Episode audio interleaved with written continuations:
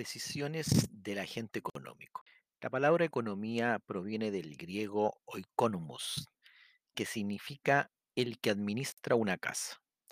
Aunque esta definición puede resultar simplista, lo cierto es que estudiando la forma en que se comportan los miembros de una familia, cómo se toman decisiones, qué tareas realizan cada uno y cuál será su retribución, es posible comprender cómo los agentes económicos y la sociedad deben tomar decisiones para realizar los trabajos que realizan y cómo se les compensa por ello. Asimismo, se debe decidir cómo, cuánto, cuándo y a quién se le asignan los bienes y o servicios que esta sociedad producirá. Cada una de estas labores son realizadas por personas y grupos de personas, las que denominaremos agentes económicos. La economía estudia justamente el mecanismo a través del cual la sociedad administra recursos que son escasos. Estudia cómo estos se asignan y dis- distribuyen a las personas y las empresas. Es por esto que el gran economista del siglo XIX, Alfred Marshall, escribió que la economía es un estudio de la humanidad en los negocios ordinarios de la vida. En este curso utilizaremos principios económicos que nos servirán para explicar cómo toman las decisiones los agentes económicos, cómo interactúan en los mercados, cómo se comportan los empresarios y los consumidores. También estudiaremos el rol del Estado como autoridad económica en los mercados y cómo evaluar el impacto de sus políticas económicas. Como se mencionó, en una economía existen grupos de personas interactuando unas con otras en la vida cotidiana. Si se observa detenidamente cómo se comporta una economía, se puede deducir el comportamiento de los individuos que la componen.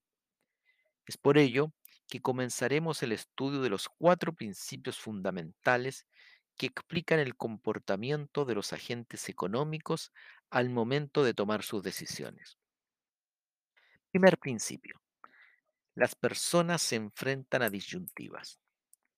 En general, todas las personas al momento de tomar una decisión para obtener lo que desean deben renunciar a otra.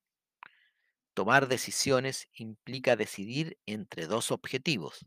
Por ejemplo, usted no puede decidir irse de vacaciones y a la vez trabajar. No puede decidir ir al cine y al mismo tiempo ir al gimnasio. Cada vez que decide realizar una actividad, inmediatamente se está dejando de hacer otra. Segundo principio. El costo de una cosa es aquello a lo que se renuncia para obtenerla.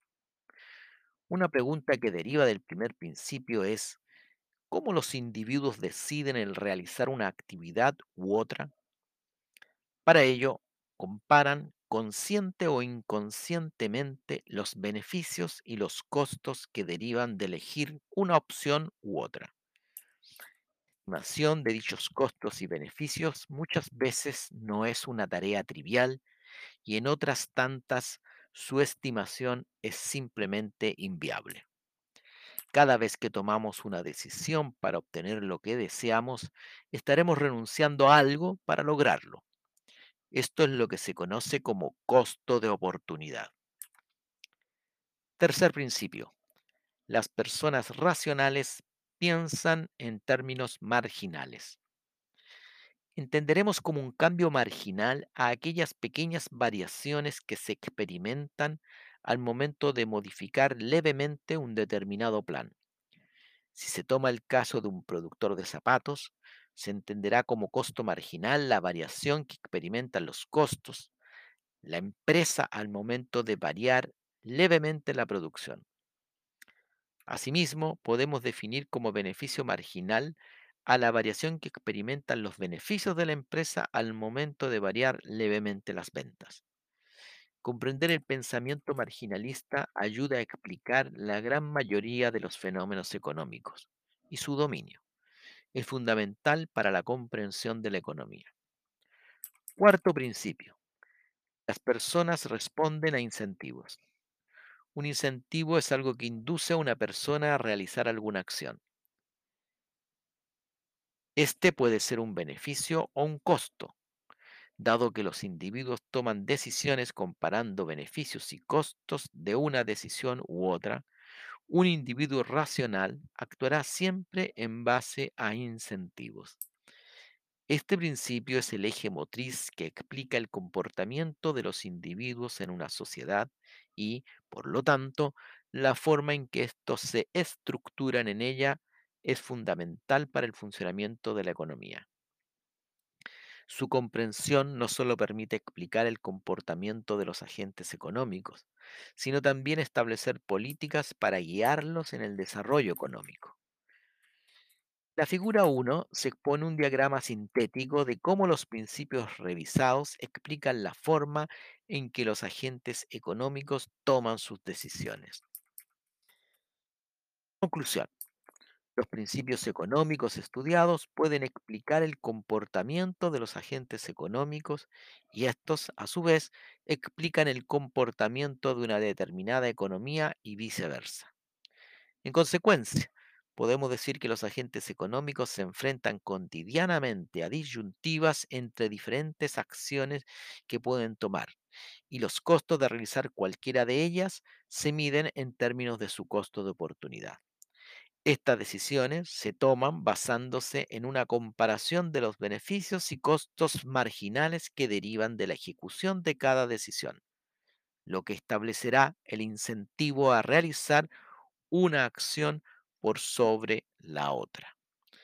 La comprensión de estos principios es esencial para el desempeño de todos los ingenieros en el mundo laboral.